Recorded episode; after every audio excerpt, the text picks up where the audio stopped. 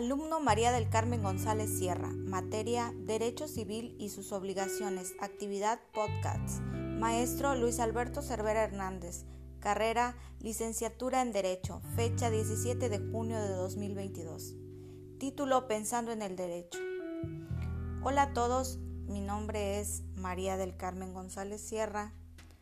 Estoy estudiando la carrera de Derecho en la UNIT y el día de hoy les voy a hablar del tema de un tema en particular que trata de los efectos jurídicos relacionados a las obligaciones civiles. Pues bien,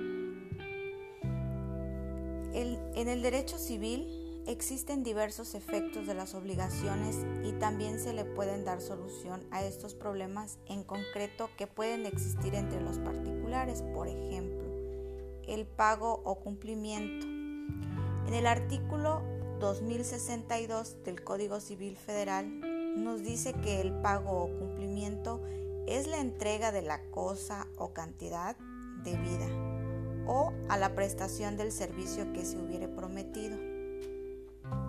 La forma de cumplir con una obligación es pagándola. Al realizar el pago se está produciendo un efecto en la obligación que consiste en terminarla la obligación se extingue cuando se paga lo pactado. Aunado a esto, también el Código Civil Federal dice en el artículo 2065, el pago puede ser hecho por el mismo deudor, por sus representantes o por cualquier otra persona que tenga interés jurídico en el cumplimiento de la obligación. En el artículo 2066 dice, puede también hacerse por un tercero no interesado en el cumplimiento de la obligación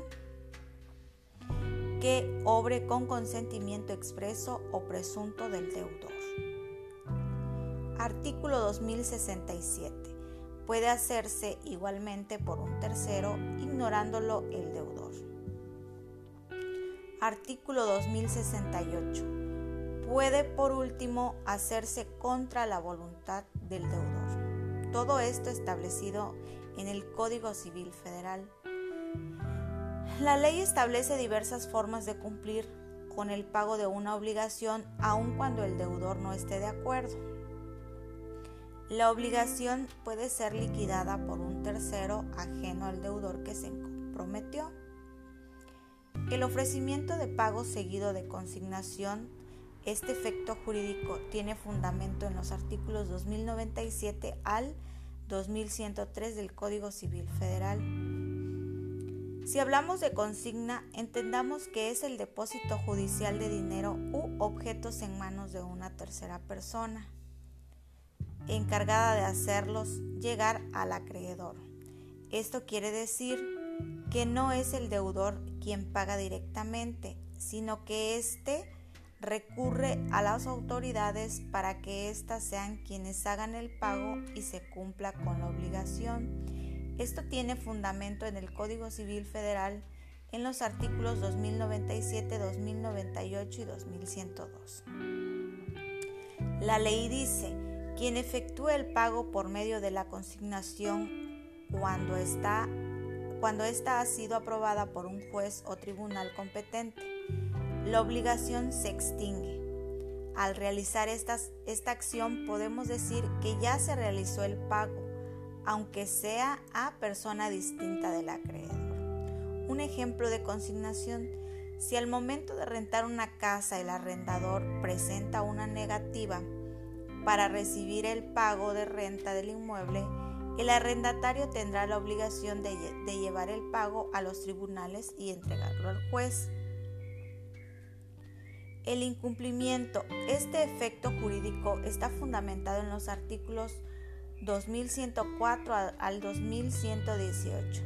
Este efecto jurídico se hace valer cuando el acreedor se viera afectado por el incumplimiento del deudor, perdiendo parte de su patrimonio o bien en peligro de perder dinero. Como consecuencia nacerá otra responsabilidad del deudor consistente en reparar las pérdidas subsecuentes, además de cumplir con su obligación original pactada. Un ejemplo, un ejemplo de incumplimiento. En los contratos o convenios llegan a pactarse acuerdos los cuales van dentro de las cláusulas, las cuales deben ser respetadas tanto por el acreedor como el deudor. Esta parte es muy importante porque de no cumplirlas, entonces se estaría cayendo en un acto de incumplimiento y como bien sabemos, toda acción tiene una reacción. En este caso, quien incumpla será responsable de reparar los daños ocasionados por la parte que esté incumpliendo. Dice Rogina 2009 en la página 364, menciona que cuando el deudor no paga y la obligación se hace exigible por tener un plazo determinado o bien porque se cumpla con los requisitos legales para ello. Se incurre en mora, lo que significa que además de la obligación del deudor de pagar lo convenido, también tendrá que dar al acreedor una indemnización compensatoria, que es equivalente a los daños y prejuicios que sufrió el sujeto activo del negocio. Ahora hablaremos de evicción y saneamiento. Estos se encuentran fundamentados en los artículos 2119 al 2162 del Código Civil Federal. Entendamos que la evicción es una figura jurídica que está para proteger los derechos de propiedad de las personas. Por ejemplo, ejemplo de evicción, si una persona le presta un bien mueble o inmueble a otra persona y esta otra realiza la venta de la cosa, entonces el dueño de esta podrá tomar medidas legales en contra de este, el cual estaría sufriendo de evicción y al mismo tiempo éste tendrá que devolver la cosa al legítimo dueño después de que se demuestre mediante procesos jurídicos el derecho de propiedad del dueño.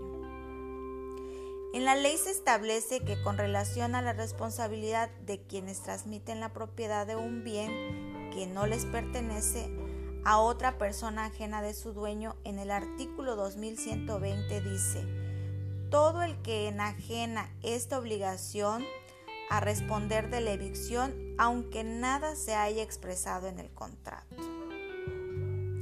Ahora bien, ¿existe una manera de solucionar las cosas? La respuesta es sí, y esto se hace por medio de un saneamiento. ¿De qué manera? De la siguiente. Ejemplo, saneamiento. Después del ejemplo anterior te preguntarás ¿y qué sucederá con la persona que hizo un mal uso de la cosa?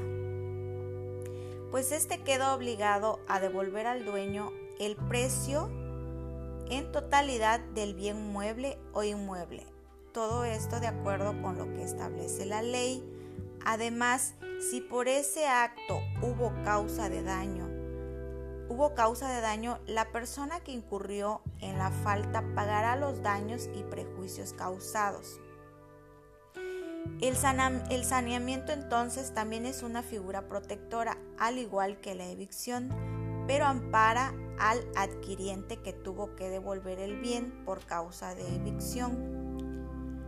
Todos, todos estos tienen como objetivo la evaluación de diversos efectos de las obligaciones y dar solución a los problemas. Podemos decir que el efecto de una obligación es una responsabilidad que se genera y para que ésta sea cumplida depende del tipo de obligación que se trate. Estas pueden ser de dar, de no dar o de hacer. Los efectos de cada una de estas son diferentes. Bueno, hasta hoy me despido por el momento y mi parte ha sido todo. Espero que esta información y esta explicación que se encuentra en este podcast pueda ser útil y haya sido de una manera clara, ya que este trato de explicar los efectos jurídicos relacionados a las obligaciones civiles, qué tan importantes son y que cada uno de estos siempre está para proteger las relaciones pactadas en contratos o convenios civiles. Hasta pronto.